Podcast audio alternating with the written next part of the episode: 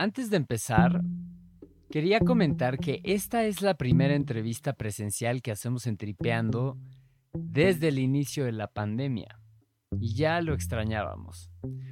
Por eso agradezco mucho a Sofía y a su equipo por recibirme en el estudio. Poder estar presente te permite captar esos genuinos destellos de autenticidad y personalidad. Ese día llegué con una paz de saber que por primera vez en mucho tiempo la entrevista no depende del Internet. Y apenas abrirse la puerta, ya sabes que este lugar es especial.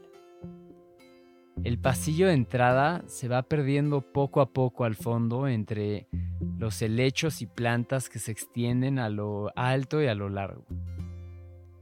Y no solo son las plantas que le dan vida a la entrada, porque claro, además están los perros.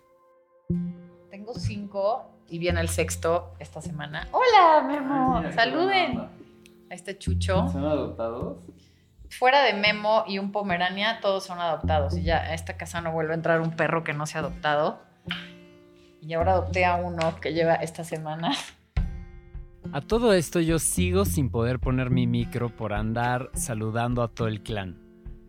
Pero mientras tanto, la emoción y la devoción de Sofía por esta causa se empieza a contagiar. Siempre he adoptado perros y es como mi fascinación y estar en fundaciones que tengan que ver con temas de animales, no como animales. Este, y bueno, el tema de los perros callejeros es algo que me llega especialmente y entonces pues bueno, si no empiezas en tu casa, ¿dónde no? Y claro que este cariño es mutuo. Y me doy cuenta entonces que estaremos acompañados por Memo, Chucho y Chalupa, que ya se acomodan a sus pies expectantes. Ahí está la chalupa. Ven chalupa para que te conozcan. Hola chalupa. O sea, sí hay una cosa de, de, lealtad. O sea, por ejemplo, Chalupa, que la adopté en una obra en Atlisco, este, hace cuenta que cree que es mi defensora personal. Entonces es un amor, por otro lado es una lata porque le ladra a todo mundo que se acerca. No ataca y no hace nada, pero es una ruidosa que cree que me defiende de todo y de todos. O sea, yo creo que la amistad con los perros es uno de los grandes regalos que por lo menos en mi vida yo experimento. Este, en fin, tú me dices cuándo empezamos, Íñigo.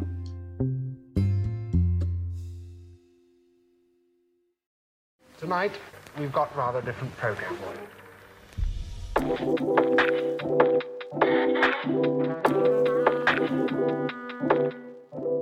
Hola, ¿qué onda? Les habla Íñigo y les doy la bienvenida a este nuevo episodio de Tripeando el podcast, donde se recopilan las ideas que están movilizando al mundo y a la sociedad.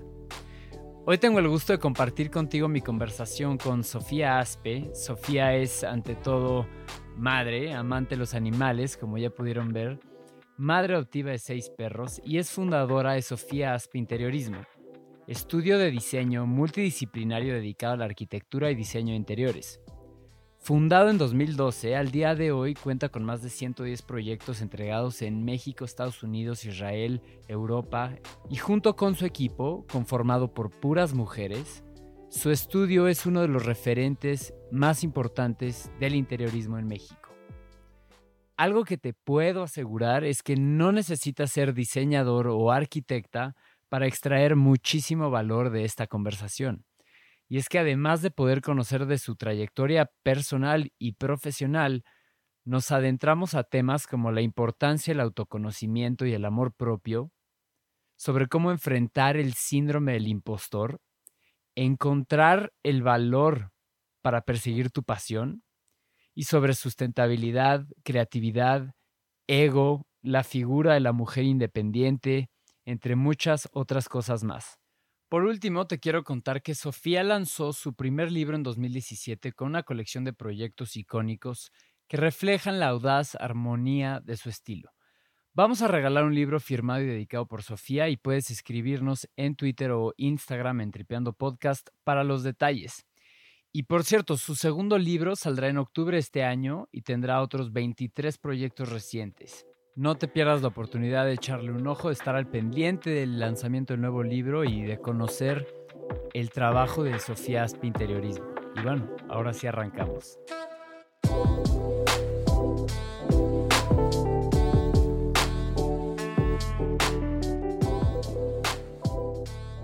Sofía, bueno, ya listísimos. Y me gustaría empezar preguntándote por esta pasión y amor que tienes por los animales, que ya lo has trasladado a tu dieta y más allá, hacia un estilo de vida en su totalidad. Pues primero, ¿cómo es que te fuiste adaptando a esa transición y bajo qué principios descansa ese compromiso? Estuve ocho años sin comer nada de carne, luego volví nunca un filete, ni mucho menos, pero, o sea, hay cosas que cuando ves no puedes desver. Y eso se lo digo mucho a mis hijos, que porque hay que tener cosas, cuidado con qué ves en las redes. Y, yo me he metido mucho en temas de compasión y de documentales, de videos. Y cuando ves la vida de los animales desde que nacen, de los rastros, de la industria láctea, de el enorme sufrimiento animal, de billones de animales que se mueren al año para comérnoslo, este, es imposible como desverlo. Entonces ya llevo casi cuatro años que dejé por completo. Te digo, a veces de pronto algo de pescado. Este, entonces sí, es algo que, me hace coherencia entre un poco lo que decía en una de tus preguntas de lo que piensas, lo que dices y lo que haces y lo que sientes, ¿no? Entonces, rescato animales, pero como ternera no vendría al caso. Entonces, un poco la compasión en general a los seres vivos. Entonces, eso para mí es la coherencia. ¿Y por qué un perro merece ser este, consentido y no comido? Eh, y una, un, te digo, una ternerita o un conejo en un laboratorio, o porque ellos no. Entonces, es este, ese tema donde me he vuelto como mucho más consistente y consciente y me siento muy bien, o sea, me siento coherente, vaya. Ah, bueno, me, me encanta cómo lo pones y la verdad es que lo, lo respeto no sabes cuánto, porque justo mantener esa coherencia es tan valioso como difícil. Creo que ser coherente entre lo que dices, lo que piensas y lo que haces, sin duda requiere de un autoconocimiento pleno, que ya es en sí una tarea titánica, de inteligencia emocional, fuerza mental, que bueno, me queda claro, no se da naturalmente y requiere de mucho trabajo, ¿no? Sin duda. un ejemplo de esta coherencia, pues es esto que has puesto en práctica. Yo creo que en general el trabajo personal es algo que, pues hay que estar constantemente en ello. O sea, yo hago ejercicio diario pues, para generar hormonas de felicidad en la cabeza, para desfogar problemas, para estar sana, estar fit, pero pues voy a terapia cada semana. O sea, como que el tema de que cómo nos cuidamos hoy en día y vas al facial y te haces el no sé qué en el pelo y estás en el ejercicio, pero traes unos issues mentales de agárrate, pero no has solucionado temas con tus papás o se los estás transmitiendo a tus hijos o con tus subordinados eres un pésimo jefe, este, o traes rollos con tus hermanos. O sea, un poco el tema de, de, de salud mental, que ahorita tan de moda está y más allá de una moda debiera ser como un tema cero tabú del que pudiéramos hablar súper abiertamente. educación. totalmente. Y creo que hoy cada vez en día se ha vuelto más normal, ¿no? Nuestros papás pues nunca fueron a terapia. Pensar que ibas a un psicólogo era como que estás mal del cerebro, ¿cuál es tu problema? Este, creo que hoy eso es absolutamente obsoleto, ¿no? Entonces, sí, sí el tema de lo que haces, lo que piensas, lo que sientes, lo que, lo que dices, creo que tiene que ver con lo que dices, con una madurez, con el tiempo y sin duda con un trabajo personal. O sea, porque te digo, llámese ir a terapia, llámese leer libros, llámese ir a cursos, llámese estar enfocado en el budismo o en alguna disciplina que te hará mucho mejor persona. Pero sí creo que es una parte que, no nada más más allá de la parte profesional, tendríamos que cosechar constantemente esta parte profesional, que además creo que eventualmente impacta para bien en tu parte profesional, porque pues al final eres la misma persona, ¿no? Y, qué difícil llegar a ser la misma persona con, con todo el que te rodea, ¿no? Pero, y, y lo pienso porque justo me dio gusto que mencionaste el budismo como un ejemplo, porque justo es una religión que explora mucho el autoconocimiento. Y de hecho, pues es como el único camino, no solo a la felicidad, sino al nirvana, ¿no? Y es parte de esa creencia que cuando tienes demasiadas identidades, pierdes tu verdadero ser y eso ocasiona, pues, ya sabes cómo dicen que en el oeste tenemos un vacío existencial, etcétera. Sí, sí. Pero bueno, retomando el hilo de la conversación y para recapitular, estamos hablando de la importancia de la coherencia en tu actuar, pensar y en tu palabra.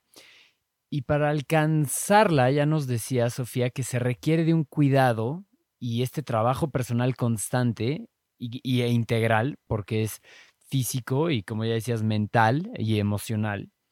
Y yo solamente agregaría eso, más bien lo pondría con otras palabras, que ese cuidado y trabajo personal para alcanzar tu bienestar se traduce a o es sinónimo de acumular decisiones, tomar pequeñas pero difíciles decisiones constantemente. De que me paré a hacer ejercicio, me paré a leer, eh, practiqué mi fuerza mental, medité, o le bajé a la ansiedad. Comer sano, sí. comer sano. Es ese acumulado de decisiones que te llevan a encontrar esa paridad entre tus diferentes versiones. Así es. Y bueno, ¿crees que, o sea, yo estoy muy lejos de eso. Mm, oye, así estamos todos. ¿eh? Es chamba como que siempre nos va a faltar, pero el chiste es estar en el caminito.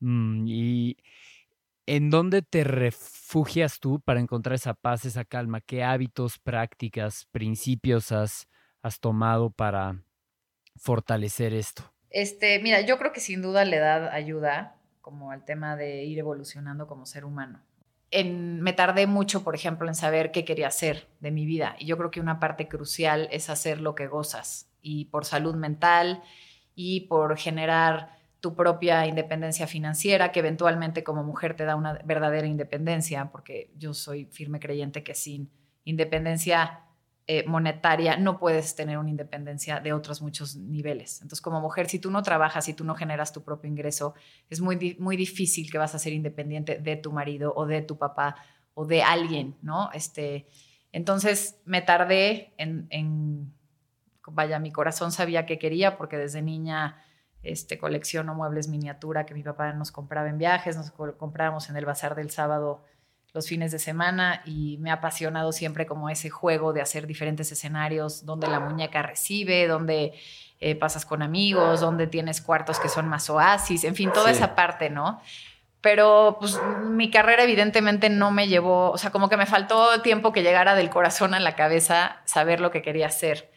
Y fue hasta los 36 años que me decidí eh, por una amiga que me contrató para hacer un privado de un restaurante en Polanco este, me dijo, la única condición es que me cobres. Y yo había hecho mucho tema de decoración, porque te digo, era algo que me fascinaba, pero había estudiado administración de empresas en el ITAM. Luego saqué un bachelor's en Culinary Arts en Chicago, que la cocina siempre me ha encantado. Encantado, más no apasionado. Y el ITAM, evidentemente, la carrera de administración no, no, me apasionaba en lo más mínimo. Creo que es algo que me sirvió, como platicábamos.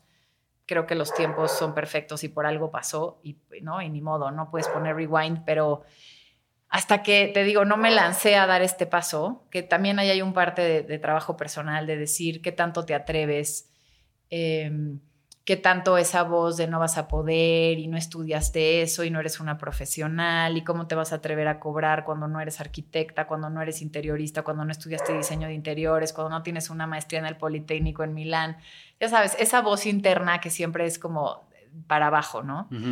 y un poco callar y atreverte. Y creo que fue pues, lo que me sucedió y creo que ha sido gran parte de, de, mi trabajo personal y de mi felicidad actual el gozar lo que haces y el sentirte útil y el sentirte independiente.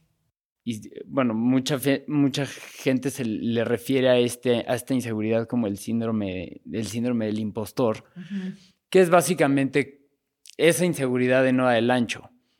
Pero, y tú, tú estando ahí, o sea, sin duda haber tenido la confianza de una amiga que te dijo, oye, la condición es que, cobres, ¿no? O sea, eh, fuiste recibiendo algún tipo de, empujones quizá exteriores, pero de adentro igual ha de haber sido una batalla bastante... Sí, y mira, el síndrome de impostor, que qué bueno que lo mencionas, porque evidentemente lo tuve y creo que gran parte de los profesionistas lo tienes no nada más es el miedo a no dar el ancho, es cuando ya tienes éxito, cuando ya tienes ciertos logros, cuando ya te están contratando de decir, no soy lo suficientemente buena, este, me van a apañar que soy una farsante, este, todo este éxito se lo debo a la suerte, se lo debo a la casualidad.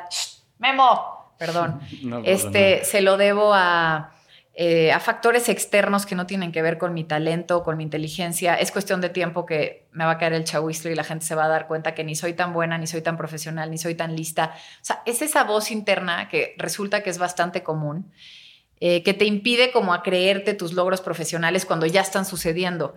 Y yo sin duda la logré callar, porque además es algo que si no callas, pues dejas eventualmente de crecer, porque además te la empiezas a creer, ¿no? Y, y yo creo que lo primero es callar esa voz y no se trata de una arrogancia de sentirte una fregona o un fregón, este, sino sí de compararte contra ti mismo, que yo creo que eso es crucial, el hecho de no compararte contra otras gentes. Siempre va a haber gente más talentosa que nosotros, siempre va a haber gente más lista, más guapa, más rica, eh, más feliz, más, ¿no? El tema es cómo te comparas tú contigo mismo. Y si yo me comparo hoy conmigo misma, hace ocho años que fundé mi estudio, pues empecé con un proyecto y una laptop y hoy tengo 13 mujeres súper talentosas que trabajan conmigo y ya hicimos dos hoteles y ya hicimos cuatro o cinco restaurantes y ya tengo proyectos en provincia y ya tengo proyectos fuera de México y ya tuvimos el primer proyecto en Israel y en Europa. Entonces ahí es donde veo una clara evolución profesional y que sin duda también ha habido una evolución personal, ¿no? Totalmente. Entonces eso, compararte contigo mismo es algo que yo diría para callar esa voz. Este, creo que las voces externas, o sea, yo a alguien que nunca le pediría, iría a pedirle un consejo, me importa en cierto sentido lo que pueda o no pensar de mí como persona o como, como profesional. O sea, siempre va a haber gente que a lo mejor le da coraje tu éxito o siempre va a haber gente que tiene que hablar mal para ellos elevarse y sentirse mejor con ellos mismos. En la vida he escuchado esas voces, ¿no? Muchas veces me preguntan que si por ser mujer tuve yo más problemas de empezar en este tema profesional. Pues digo, yo no sé si de pronto por ser mujer alguien dirá, ay, no, pues es mujer. No, evidentemente no escuché esas voces. O sea, a mí mi género no me ha frenado en nada. Eh, si acaso creo que me ha impulsado, porque desde el principio me puse la meta de contratar solamente a mujeres, no contratamos hombres en el estudio. Y eso como un granito de arena de apoyo a mi gremio y a mi género, perdón, en mi gremio, este, en un país donde seguimos con unas diferencias laborales bestiales, unas diferencias salariales bestiales, este, bueno, y todo lo que vemos que está pasando en desfavor de la mujer, ¿no? Y ahora con el COVID, como fue arrasada mucho más allá profesionalmente la mujer y las poquitas cosas que habíamos logrado, este, ha habido unos rezagos impresionantes. Entonces, te digo, esa voz del síndrome del impostor, yo creo que todos evidentemente en algún momento la vamos a sentir, sobre todo cuando empieza a llegar el éxito, pero creo que hay que callarla comparándote contigo mismo, escuchando a quien tú pedirías consejo y y creyéndotela. Como que muchas veces no nos creemos y no entendemos que la el, el, universo tiene una abundancia infinita y que si me está yendo muy bien ahorita es cuestión de segundos que me va a caer el meteorito y me va a dejar ir bien. Ya sabes, como que tenemos esa cosa de pensar que yo le, le he tratado y creo que he logrado de darle la vuelta y de decir, oye, pues trabajo 12, 13 horas diarias. Este, soy extremadamente disciplinada, creo que soy una mujer muy creativa, este, soy honrada en una industria que no necesariamente la honradez es algo que, prevalece todo el tiempo. Este, doy un servicio mega personalizado a mis clientes. Este, pues, ¿qué crees? De pronto empiezas a entender, pues sí me merezco esto, y sí me merezco haber logrado esto, y sí me merezco que me hayan contratado. ¿No? Un poco darte tu lugar, lejos de demasiada autoestima, arrogancia, este, para nada soberbia, sino de decir, pues sí, hoy tengo este podcast que estoy haciendo y me preparo y leo y, me, o sea, tengo por qué me vaya bien y entrevisto a gente padre, interesante, que puede divertirle a, los, a la gente que me está escuchando. O sea, yo creo que eso es sanísimo, hagas lo que hagas, ¿no? El hecho de creerte y de cierta como gratitud interna también, pues a tu chamba, a tu talento y a tu esfuerzo. celebrar, celebrar tus pequeñas victorias. Sin duda. Y, y estás, estás a, eh, o sea, siempre estás digo, cuando estás muy alto, siempre estás con el riesgo de asomarte más y caer en esa, ¿no? Como que arrogancia y así como, o sea, así como dices que no escuchas a tus detractores, tienes que tener cuidado cuando, cuando escuchas a los halagadores. Sin duda. O sea, Totalmente. Eh, digo, es, es muy gratificante, ¿no? Y más cuando lo luchaste y sabes que lo mereces, ¿no? Pero tampoco te puedes dejar llevar. No. Te asomas de más, ¿no? Sí, porque al final hay un tema de puro ego y se siente padrísimo cuando tu proyecto sale en la portada y cuando te publican en un, en un webpage que no pensaste que ibas a llegar y cuando te entrevistan y cuando te ganas premios. Sí. Pero como que debe de haber un, o sea, lo que dices, primero celebrar, porque yo tampoco soy de esas de no te la creas, no te la creas, que así un poco fuimos educados y yo creo que tampoco es tan sano el nunca te la creas. Creo que es padre creértela, creo que es padre agradecértela,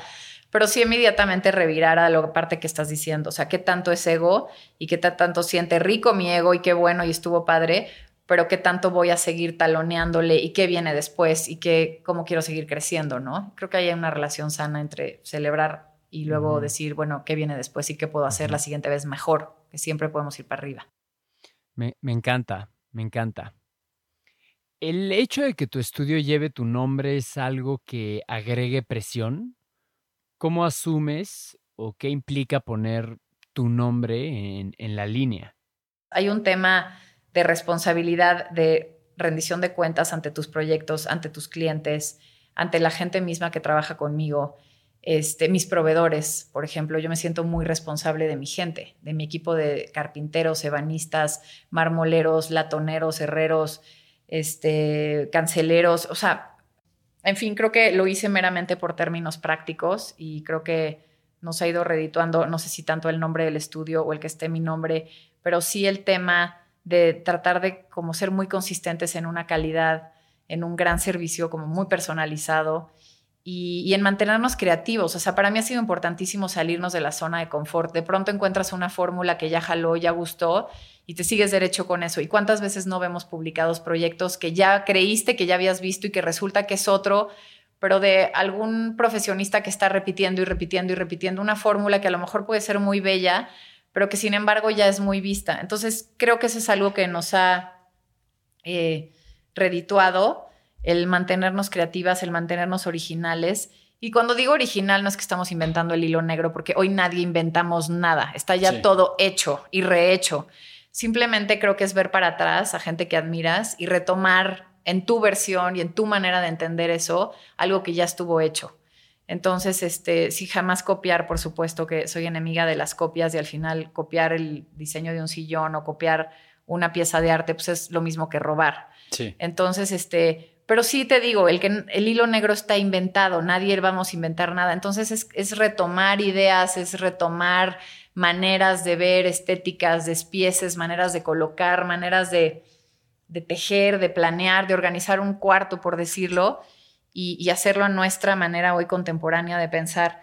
Entonces, bueno, creo que eso también como estudio, el, el mantenerte original. Y creo que otra cosa que sin duda nos ha mantenido a través del tiempo es el mantenerte en costos intermedios o bajos. O sea, sobre todo en un país como el de México y a partir del COVID y la crisis, pues esta industria, como te decía al principio, ha sido súper golpeada. O sea, la industria de la construcción, que mucho tiene que ver con lo mío, porque nosotros hacemos arquitectura interna, construimos, hacemos acabados, todo el interiorismo hasta llave en mano, ¿no? Hasta el final y asesoría de arte. O sea, entrego la jabonera en el jabón y la toalla para los clientes que así lo quieren.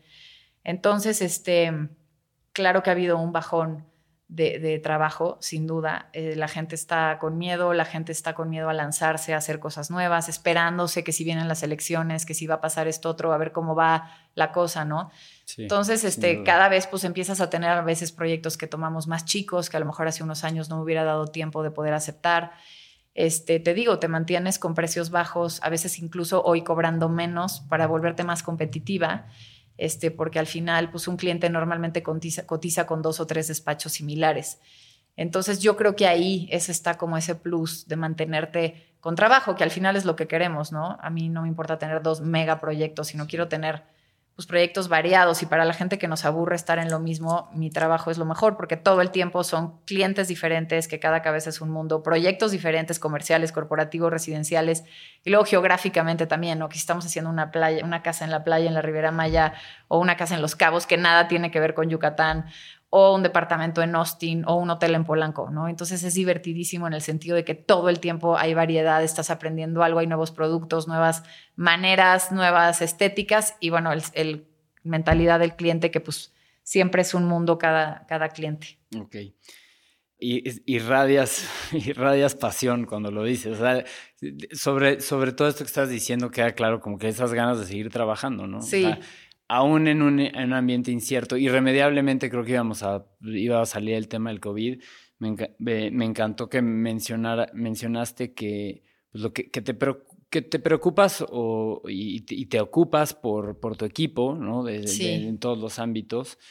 Bueno, sobre lo que acabas de mencionar, creo que hay dos, tres puntos que quiero tocar. El, que el primero es, ¿habrá alguna como que experiencia o una buena lección, un buen aprendizaje que habrá salido a raíz de este último año, ¿no? Eh, y creo que ya más o menos a lo mejor lo rozaste, que fue pues que el hecho de que te te aceptaste a lo mejor tomar proyectos más chicos, este, no sé, seguir lo que tú mencionabas, como que adaptarte, adaptarte al cambio y darte la oportunidad de experimentar, ¿no? Sí, este, sacamos, por ejemplo, una línea nueva de, textiles que estamos eh, para Estex y justo las quise mantener de un precio muy lograble y asequible, porque otra vez, tú te vas a la punta de la pirámide del 1% de este país que puede pagar ciertas cosas y pues es un nicho chiquitito de mega lujo, nada más bajas tantito y empiezas a llegar a más gente, que es a mí lo que me interesa, o sea, ver este, mis telas en muchos lugares diferentes, de proyectos a lo mejor sencillos, de gente recién casada,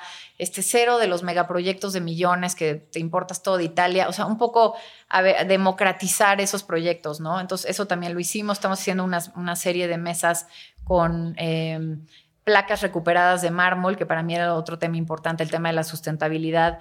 Con Arca y estamos sacando este diseño de placas que a lo mejor en el camino del Atlántico se rompieron, que llegaron con un defecto, que normalmente acaban en la basura, este, que les estamos dando vida nueva a través del diseño en mesas laterales, coffee tables, mesas de, comedor. Entonces eso ha sido una aventura también muy divertida que nació a partir del COVID. Eh, otra cosa que pude hacer a partir del COVID, de tener un poquito más de tiempo libre, los primeros meses sobre todo, eh, fue el, sacar mi segundo libro del estudio que va a salir ahorita en septiembre en Rizzoli. Estamos felices, gracias. Y van a ser 24 proyectos muy diferentes entre sí, eh, muy especiales para mí y creo que para la gente que los vean les va a divertir.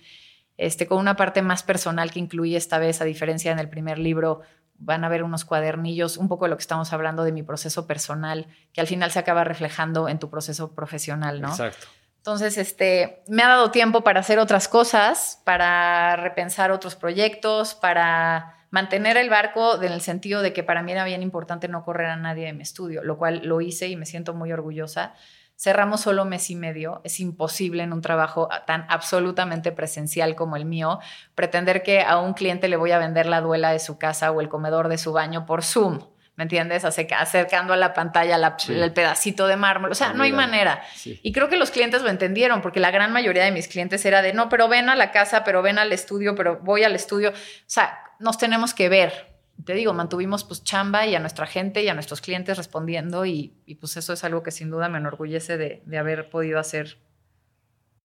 Fue, no, me, me, parece sensacional. Felicidades otra vez por el libro. Gracias. Y me, me o sea, me, me genera curiosidad saber si como que en general esta practicidad y esta mm, facilidad de a lo mejor pues adaptarte al cambio y ante una situación difícil, de alguna manera es algo que haces, ¿no? como muy natural. Lo pienso porque te tienes que adaptar a ambientes, ecosistemas, preferencias del cliente, ¿no? Em, como que no tienes un, no me imagino que tus días de trabajo uno se repita, bueno, no, habrá gracias a Dios, no. sí, ¿no?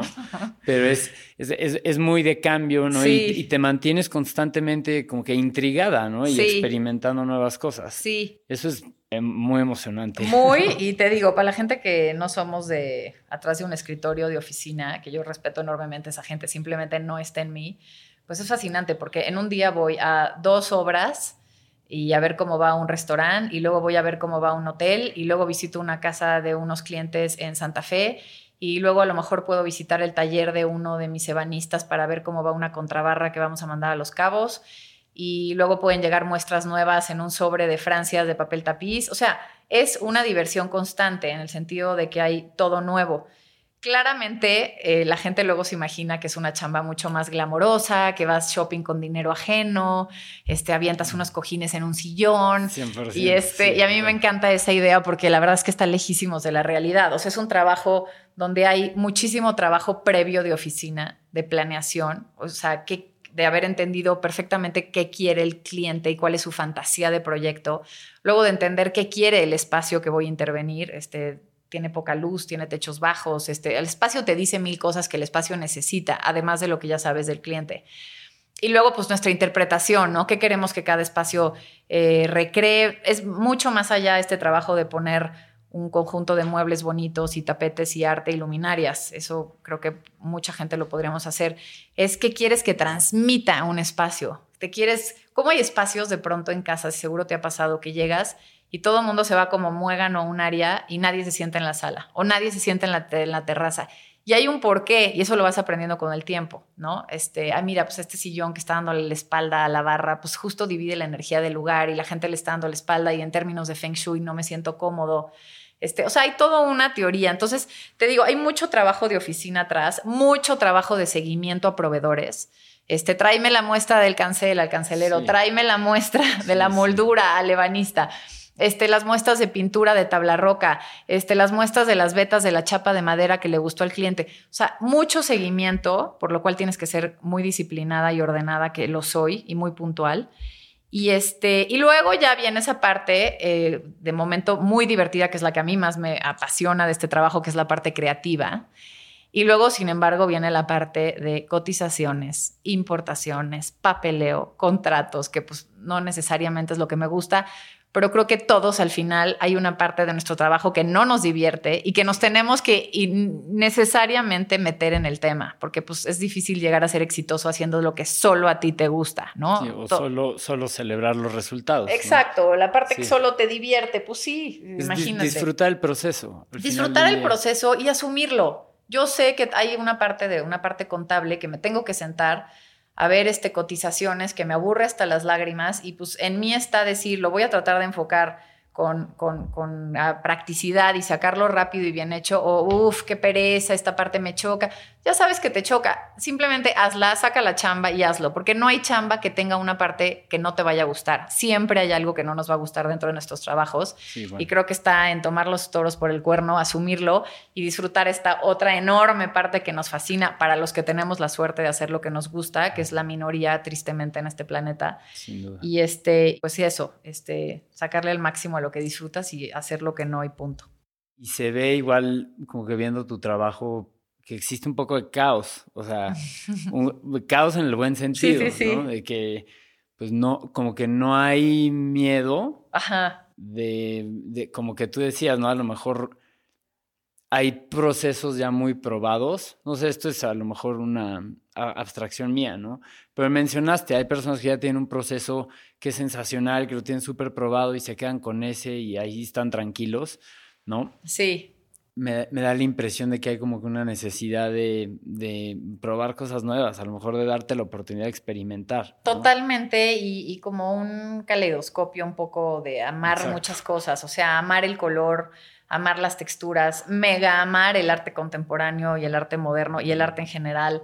Este, amar también pues lo que llega nuevo, lo que decimos, ya, ya te funcionó un mármol increíble, azul, espectacular en un baño de visitas, ya lo pusiste en un proyecto, ya lo pusiste de otro despiece en el segundo proyecto, pues ya no lo pongo en un tercer baño, porque vienen mármoles increíbles nuevos, rojos, azules, ¿y por qué voy a repetir una fórmula que cuando yo quiero que mis clientes quieran proyectos únicos, tengan proyectos únicos. Entonces, esa parte de, también, sin duda, a mí me choca cuando me dicen cuál es tu estilo. O sea, no me gusta definirme porque realmente hacemos un rango bastante grande, pero creo que si algo nos define como estudio es el tema como ecléctico.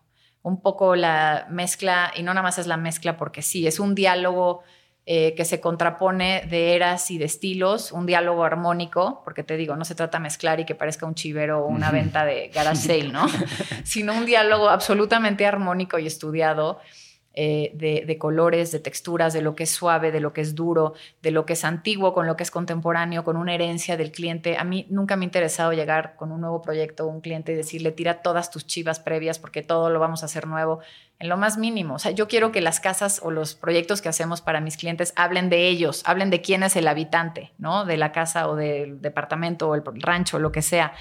Y por ende quiero ver qué onda que heredó de su abuela y qué ha traído de viajes y qué colecciona, si relojes de arena o caballos o esculturas, ¿me entiendes? Y incorporar a mi proyecto toda esa historia personal de una familia o de una persona, de un ser humano. Y, que justamente cuando tú entres a la casa habla de ti, que es lo que me interesa, no de mí como interiorista, ¿me entiendes? Exacto. Entonces, que cuente una historia de quién es quien habita el proyecto, mucho más allá de que si lo hice yo o lo hizo no sé quién. Y te lo agradecerán mucho tus clientes. Pues la verdad es que sí. Que porque te tomes ese esfuerzo sí, de... Sí, y no sabes cuánto he aprendido de mis clientes además en el camino. Porque te, como te decía, cada cabeza es un mundo y cada cliente es un mega mundo y no te puedes imaginar los clientes diversos que Mm. hemos tenido. Y pues he aprendido mucho en el camino, de colecciones rarísimas. Este, un cliente mío colecciona escarabajos, arañas, eh, mariposas. Le hicimos un mueble espectacular para su colección en su man cave que quería.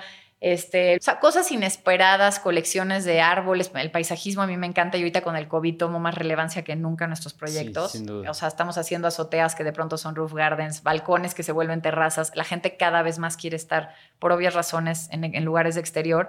Y el tema del paisajismo ha sido muy importante en el COVID. Y pues te digo, cada cliente es un mundo y, sin duda mucho les debo, no nada más de gratitud de que tengan la confianza en mí y en mi estudio, sino lo que les he aprendido, porque sí aprendes mucho y te digo, cada quien trae ideas y colecciones y, y, pasados y herencias que pues te da mucho de dónde aprender. Y en este caleidoscopio de factores que a ti te influyen para decidir colores, ambiente, la luz, el cliente, la clienta. E, y mencionamos hace rato también el tema de la sustentabilidad, ¿no? Y ya se, se, está volviendo cada vez un factor más importante igual para ti agregar ese componente en, tu, en tus decisiones de... Mira, es algo relativamente nuevo y, y, era algo como que a mí me tenía un poco con, como con cierta cruda moral de que no me había realmente inmerso en el tema. Obviamente claro. te saca de tu zona conocida, sí. este, ¿me entiendes? Si traigo una placa de Carrara, Italia, que tiene que transportarse no sé cuántos cientos de kilómetros, de pronto hoy sigo diciendo, ojalá pongamos en algún lado esa placa, pero me encantaría que el resto de los materiales de la casa sean locales. Sí. ¿Cuál es la piedra local del lugar? ¿Cuál es el árbol, la madera local del lugar? Tratar de evitar que viajen demasiado. Por ejemplo, en las obras cada vez estamos reciclando más cosas este, el cascajo y las cosas que pueden salir de desperdicio en una obra. Digo, la industria de la construcción es de las más contaminantes del mundo. Entonces estamos metidas en eso. Y como que yo platico mucho con las mujeres de mi estudio, por favor traigamos esto en el foco. Eh, te digo, la línea que sacamos de mesas de mármoles de placas recuperadas, pues justo eso, de dignificar y encontrarle nueva vida a placas que hubieran sido desecho y basura, que las cuales ya se transportaron, ya contaminaron, ya generaron este cierto daño sin duda este, y, y, de reciclar todo este tema de poder reusar. Yo creo que también el darle la vida, el que le dé vida a colecciones, herencias, a antiguas piezas de mis clientes, pues al final estoy reciclando, ¿me entiendes? Estoy dando uso y dejando de comprar o dejando de producir otras cosas para encontrarles a los objetos simplemente en nuevos lugares, a lo mejor en un nuevo contexto. Entonces sí es un tema en el que creo que todavía nos falta mucho más por meternos, pero que cada vez tenemos más en la conciencia y en la mente y que además, más allá de ser una moda, creo que es un tema que debería de llegar para quedarse. Y es un poco lo que hablábamos, lo mismo la compasión con los animales, lo mismo muchos temas que ya pensar de otra manera de pronto se vuelve muy obsoleto a una realidad del planeta que hoy nos exige salirnos de lo que ya conocemos y empezar a meternos temas que pues, son nuevos y hay que meterle energía y ganas, pero que sin duda hay que hacerlo. Sin duda. Es, es una exigencia que hay que asumir. Sí. Y me imagino que saldrán cosas increíbles de ese, de ese planteamiento, que es un reto enorme, pero algo, algo, algo saldrá, se ve que lo, lo, está, lo están persiguiendo y me emociona seguir, seguir eso, para lo que viene. Eh, la economía circular, ¿no? el, el reuso y sí. la rehabilitación de muebles viejos, ¿no? Eh, yo creo que hay algo ahí Totalmente. muy importante. Sí. Eh, Sofía, ya para cerrar, si regalas un libro, ¿Qué libro, ¿Qué libro regalas? Eh, hay un libro de Chimamanda Ngozi, que es una mujer que admiro profundamente. Es una escritora africana y se llama Cómo educar en el feminismo. Y es un libro que yo regalo muy seguido. Es un libro muy chiquito. Cuando una amiga de ella está esperando un bebé, este, la amiga le pide un consejo y a partir de ese consejo ella escribe este libro. Y wow. yo creo que es una Biblia que hay que leer todos hoy en día. Este, me considero una feminista en proceso de aprendizaje. Este, eh, todavía repetimos y hacemos cosas heredadas este, que ni siquiera te las cuestionas y de pronto cuando te echas para atrás y dices, ¿por qué Totalmente. estoy haciendo esto? ¿Por qué le estoy pidiendo a mi hija que ayude a recogerle el plato a mi hijo? ¿Me entiendes? O sea, este, tenemos una cantidad de cosas eh, en cierto sentido misóginas, este, de división de género, de cero igualdad. Entonces, este, este libro a mí, en mi camino al aprendizaje del feminismo mm. y de qué creo que, que cómo debo de yo pensar y cómo me gustaría educar a mis hijos, este es un libro que recomiendo amplísimamente. Buenísimo, me encanta. Y ya por último, esta está difícil, pero em, en una o un par de enseñanzas que te hayan dejado tus papás y que buscas transmitir a tus hijos. Este, yo te diría que mi papá nos aventó al mundo en el sentido de un rigor em, de disciplina muy fuerte, de trabajo, de responsabilidad, de sacar la chamba del toro por los cuernos, de echarse para adelante, de que aquí este, lo logras tú por ti, y eso se lo voy a deber toda la vida a mi papá. Y mi mamá, en una energía muy diferente, yo le voy a agradecer toda su vida como su contención, eh, la única persona que conozco fuera de los perros y los animales que, que por la que creo que existe el amor incondicional, que es mi mamá. Este, no importa si estás haciéndolo bien, mal, este, sin condiciones. Y eso es algo que yo trato de replicar, porque qué difícil es quitarte las expectativas, por ejemplo, con los hijos, ¿no? De ideas que tú crees que debieran ser y cuando de pronto tu hijo no es lo que son tus expectativas, pues aprender a respetarlo y a quererlo y a que tus expectativas no necesariamente son lo bueno ni lo que tuvieran que ser. Y ese cambio, este, que mi mamá sin duda tiene un corazón y una tolerancia y una apertura y un como hogar, o sea, te puedo decir que mi mamá, en ella encontramos como esa contención que, también le voy a agradecer toda la vida y creo que al final fue un equilibrio súper diferente y dispar con mi papá, pero que los dos al final lograron algo que mis cuatro hermanos somos gente muy profesionista, muy echada para adelante, chambeadora, exitosa cada quien en lo nuestro. Y al final que también hemos logrado un equilibrio muy padre con la parte humana y, que pues ahí estamos este, generando y echándole ganas y pues gente creo que al final gente buena y que hace cosas y que ahí estamos. Sofía, muchísimas gracias. Ay, de qué, qué gusto. Mil gracias por la invitación y, y, gracias de nuevo a todos. Lo disfruté muchísimo, muchas gracias. Gracias, Íñigo, qué buena onda. Hablamos de múltiples temas, qué bueno.